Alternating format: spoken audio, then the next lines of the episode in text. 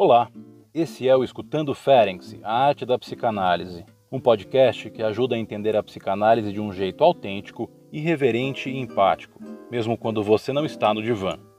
Com episódios semanais, diferentes analistas do Grupo Brasileiro de Pesquisa Sando Ferenc apresentam e discutem o pensamento desse ilustre pioneiro da psicanálise. Coloque seus fones de ouvido e seja bem-vindo. Boa tarde, meu nome é André Velar, é com muito prazer que venho participar do podcast a respeito do pensamento sonoferense, promovido pelo Grupo Brasileiro de Pesquisa Sonoferense. Sou psicanalista, membro da SPIDS, Sociedade de Psicanálise Aricidói, doutor em Teoria Psicanalítica pela FRJ e membro do Grupo de Pesquisa Sonoferense. Vou trabalhar aqui com vocês né, sobre dois textos do Diário Clínico, um livro que eu acho muito importante, ainda pouco explorado no pensamento ferenziano como deveria, e vou pensar em dois textos para pensar a questão da identificação inferência, que eu acho que se trata de um conceito muito importante de ser pensado né, hoje em relação aos desafios apresentados no sofrimento contemporâneo em relação ao trabalho do analista. Esses textos, eles são muito próximos, né, ambos de 32, 1932, que são Projeção da Psicologia dos Adultos sobre as Crianças e o Sentimento de Culpa Autóctone. Eu considero eles muito importantes exatamente porque eles vão apresentar né, algumas noções sobre identificação, né, distintas entre eles, mas que se complementam de alguma maneira, se dialogam, e que na verdade vão apresentar né, umas possibilidades de ampliação da leitura do conceito de identificação, que eu entendo que no pensamento freudiano é um, é um conceito problemático, né, exatamente porque é um conceito que costuma ser referido muito circunscrito a questão edípica e a identificação com a figura paterna, a partir exatamente do modelo freudiano do Édipo, e que acaba sendo um conceito ser muito limitado para pensar as manifestações subjetivas hoje e como né, pensar o lugar do analista diante delas. Há alguns pensamentos, inclusive, que vão rever né, essa ideia de Freud, se a identificação seria né, teria que ser pensada unicamente como paterna, ou poderia ser com os pais, ou poderia ser materna. Mas eu acho que o interessante diferença é que ele vai pensar a identificação, digamos, sob um outro paradigma, somente nesse primeiro texto que a gente vai ler agora, que é uma identificação ligada ao arcaico, é onde haveria uma relação anterior às experiências edípicas, como vai apregoar Freud. Entrando então no primeiro texto, Projeção da Psicologia dos Adultos sobre as Crianças, é interessante pensar que esse texto é um texto onde a questão da onipotência infantil não vai ser tratada por Ferenczi como um estado inicial do desenvolvimento psíquico. Né? Ele vai naturalmente pensar a importância da onipotência infantil. Ele, por exemplo, vai fazer uma alusão direta ao seu texto, desenvolvimento sentido da realidade nesse texto, para pensar que, na verdade, essa onipotência que é vivida na infância, ela vai se manter na vida adulta e, no tocante à constituição psíquica, essa onipotência ela vai se dar, vai se afirmar e ela vai na verdade, tentar reproduzir, né? haverá uma busca pela reprodução dessa, dessa condição a partir de uma via alucinatória. Né? E a gente poderia pensar que a, a noção de moção do desejo, segundo a perspectiva da alucinação do seio, está muito relacionado a essa experiência de onipotência. E, naturalmente, essa é uma questão da onipotência que o Ferenczi não vai estar tá desprezando de modo algum, ele vai valorizar, mas o que é a questão interessante é que ele vai pensar em identificação como uma etapa anterior a essa experiência de onipotência. E que ele vai pensar exatamente nessa questão do arcaico para poder pensar a identificação. Então, o que, que ele coloca, seguindo suas palavras? Num processo psíquico, cuja importância talvez não tenha sido suficientemente apreciada, nem mesmo por Freud, a saber, o processo de identificação como etapa preliminar da relação objetal, não avaliamos até hoje, de modo suficiente, a força operatória de um princípio de reação já perdido para nós, mas não obstante existente. Trata-se, porém, muito possivelmente, da força operatória de um princípio de reação de natureza muito distinta, ao qual a designação de reação talvez não convenha absoluto. Por conseguinte, um estado no qual todo ato de autoproteção e defesa está excluído, em que toda influência externa permanece em estado de impressão, sem contra-investimento do interior. Então esse ponto eu acho muito importante, né? ele fala exatamente de uma impressionalidade como uma etapa fundamental da identificação, onde haveria uma condição de radical passividade, na qual o processo identificatório se daria a partir dessa impossibilidade de contra-investimento. E não é à toa que ele vai articular essa identificação com a questão do hospitalismo, que exatamente falaria desse ambiente que, caso não fosse propício à chegada do indivíduo, a morte poderia ser uma condição inevitável.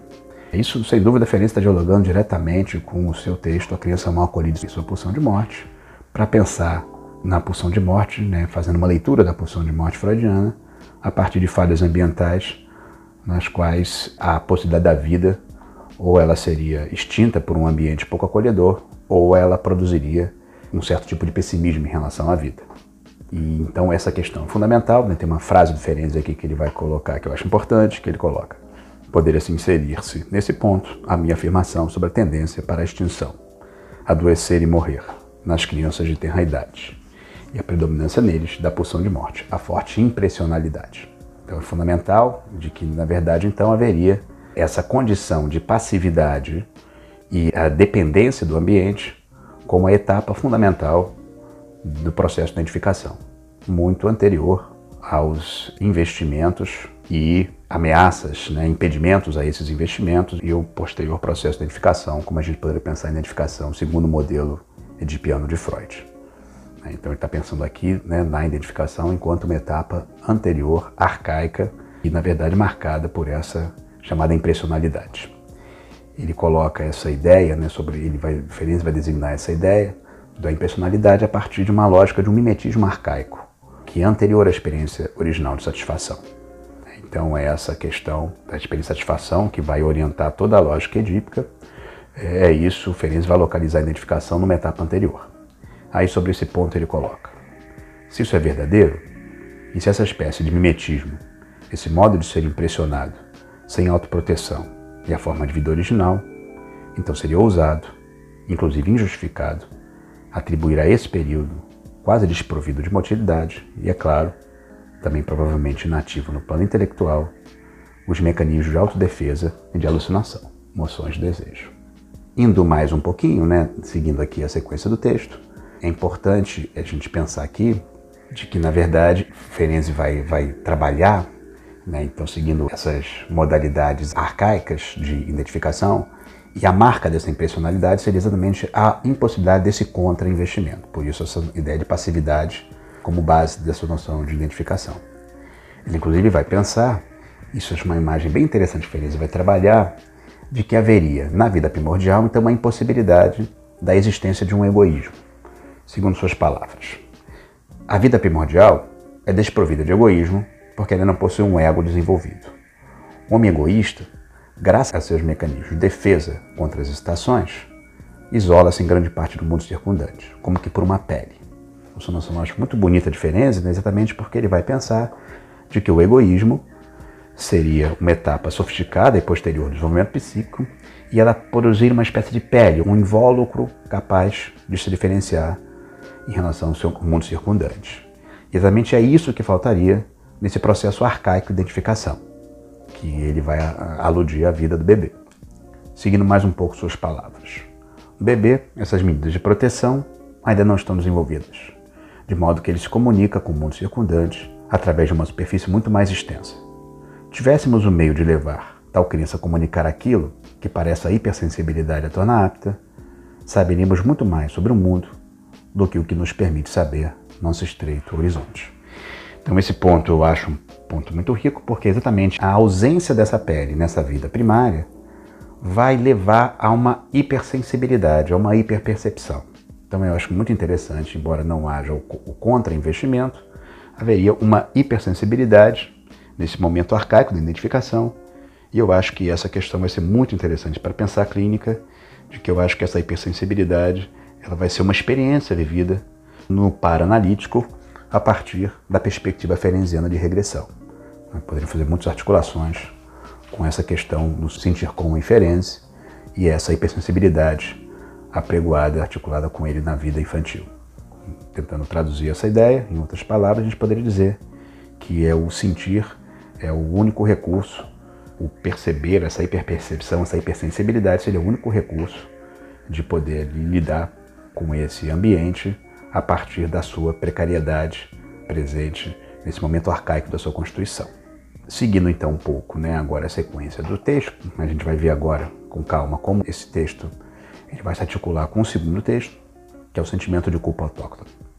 Inicialmente o Ferenc vai pensar sobre o sentimento de culpa, mas ele vai pensar um pouco sobre essa questão da masturbação, associando a masturbação com o incremento de consciência de culpa, segundo as palavras do autor.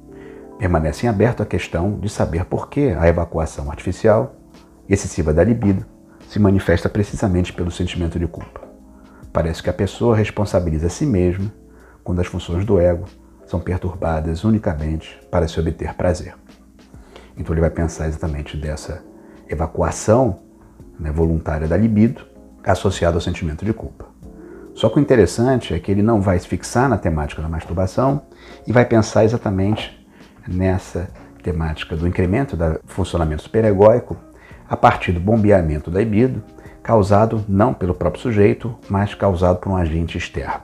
E aí ele vai se aproximar um pouco da questão do trauma, como a gente vai ver daqui em diante. Segundo as palavras dele, passa-se algo do mesmo gênero quando o bombeamento da libido é provocado não pelo próprio ego, mas por uma outra pessoa. O que acontece com muita frequência quando o meio é passional e ignora tudo sobre a psicologia da criança. Lembremos sempre, acho sempre importante frisar essa ideia de que quando a gente fala de meio passional ou de linguagem da paixão, a linguagem da paixão não seria simplesmente a linguagem do adulto, como muitos autores vão às vezes interpretar. E eu acho uma interpretação problemática muitas vezes. Por quê? Porque na verdade eu acho que é importante pensar a ideia da linguagem da paixão como a linguagem de um adulto atravessado pela passionalidade, absolutamente regido pelos seus desejos, sem uma possibilidade de relativização e racionalização desse desejo, e de alguma maneira esse desejo né, vai produzir um adulto fora de si, um adulto louco, um adulto marcado por uma passionalidade. É nesse sentido que há esse aspecto da linguagem da paixão que eu entendo que não deve ser desprezado no pensamento ferenziano, quando ele vai trabalhar a questão do trauma, por exemplo, no texto da confusão de ninhos. E lembremos sempre que, na verdade, o trauma não seria apenas essa violência motivada pela linguagem da paixão, mas seria uma violência né, que ela não poderia ser nomeada exatamente em função né, do desmentido, que será a base da sua definição de trauma. Lembramos aqui, agora voltando um pouco ao texto, o Ferenczi, antes de pensar exatamente a questão traumática, ele vai pensar de que para um sujeito, digamos, amar, ele precisa primeiro ser amado. E isso depende da possibilidade da inauguração do processo, processo introjetivo. Lembremos sempre que introjeção preferência, mais do que internalização do objeto, e a internalização da capacidade do objeto amar. Muitos autores, como André Green, Roussillon, vão seguir muito essa linha, Abra, Torok, inclusive, sem dúvida, vão pensar sobre o conceito de introjeção como essa capacidade né, de internalização da capacidade de amor pelo objeto. Ou seja, se o objeto não puder amar, não se realizará a efetivação do processo introjetivo. E aí, voltando à questão do trauma, sobre esse outro agressor, abusador, que vai exercer uma violência sobre a criança a partir de sua paixão, né, de seus desejos, sem nenhum parâmetro de relativização dos mesmos, Ferenc vai colocar o seguinte: impor prematuramente modos de satisfação inoportunos perturba o desenvolvimento normal do ego, que se vê assim colocado diante de tarefas para as quais ainda não está suficientemente maduro. Então, o sujeito objeto dessa violência, ele vai ser obrigado a se desenvolver de modo prematuro, incompatível com as suas condições que são disponíveis no momento. E a partir daí, a partir dessa experiência traumática e dessa experiência de violência, o que vai se produzir é, segundo Ferenc, vai ser exatamente a identificação com o agressor né, porque ele não vai ter capacidade de poder avaliar a violência que sofre, então a impossibilidade de avaliação vai levar a esse funcionamento que a gente vai vir a chamar de identificação com o agressor. Sobre esse ponto, Ferenc vai colocar. A criança, profundamente perturbada pelo choque da agressão intempestiva e por seu esforço de adaptação, não possui força de julgamento suficiente para criticar a conduta dessa autoridade. Então, é exatamente em função da necessidade de adaptação somada com a impossibilidade de julgamento que vai se produzir o que a gente vai chamar de identificação com o agressor. E logo em seguida completa, né? Não tardará muito para que comece a duvidar dos seus próprios sentidos, ou, o que é mais frequente, tentar subtrair toda e qualquer situação de conflito, refugiando-se nos sonhos diurnos, devaneios e respondendo daí por diante às exigências da vida vigil à maneira de um autômato.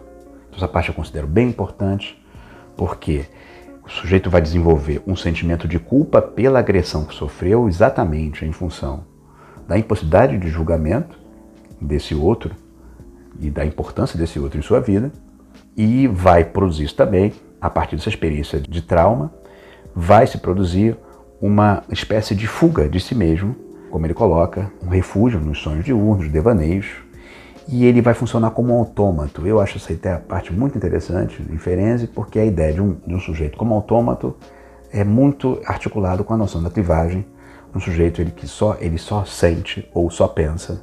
O Ferenzi também vai usar a ideia que eu acho interessante da parte morta que ela vai se dar a partir de uma sobrevivência de uma outra parte de si. Então o Ferenzi vai usar essas imagens do sujeito que ele só pensaria e não sentiria nada, ou só sentiria e não pensaria nada. Então essas imagens eu acho muito interessantes para a gente poder pensar a identificação com o agressor como um modo de sobrevivência ao trauma. Agora as características fundamentais são essas, de que o sujeito ele vai se culpar pelo que ele sofre e vai produzir um processo de evacuação dessas experiências traumáticas que em última instância seria uma evacuação de si mesmo, como se ele fosse um telespectador de sua própria vida. Isso acho que é importante frisar essas ideias, e é fundamental a gente, voltando ainda ao texto, né, como essa questão do prazer que o sujeito vai sentir precocemente nessa sexualidade infantil, que ela vai ser precocemente estimulada, é exatamente é esse prazer que vai ser a base desse sentimento de responsabilidade ou corresponsabilidade pelo que o sujeito sofreu. Então ele, Ferenc, vai colocar a seguinte questão. O prazer sentido, quando processo sexual, é que não podemos negar em nosso próprio íntimo desperta em nós a tendência para nos sentirmos responsáveis ou corresponsáveis pelo que aconteceu. Bom, gente, é isso. Eu acho que eu queria frisar então de que eu acho que são dois olhares diferentes, muito é, originais sobre o conceito de identificação. Um onde ele vai articular a questão do arcaico, né, muito anterior à experiência edípica, e por outro ele vai também estar pensando a identificação como modo de sobrevivência à experiência traumática o modo como o sujeito se estruturou a partir da vivência traumática. Então, eu acho que são duas imagens muito importantes que eu acho que eu queria aqui estar partilhando com vocês e que eu acho que são muito úteis para pensar, né, digamos, em torções de determinados conceitos da psicanálise para que a gente possa estar exercendo nosso trabalho de psicanalista de modo mais sintonizado e compatível com os desafios que a vida psicocontemporânea nos apresenta. É isso, espero estar com vocês na próxima oportunidade. Um grande abraço, André Avelar.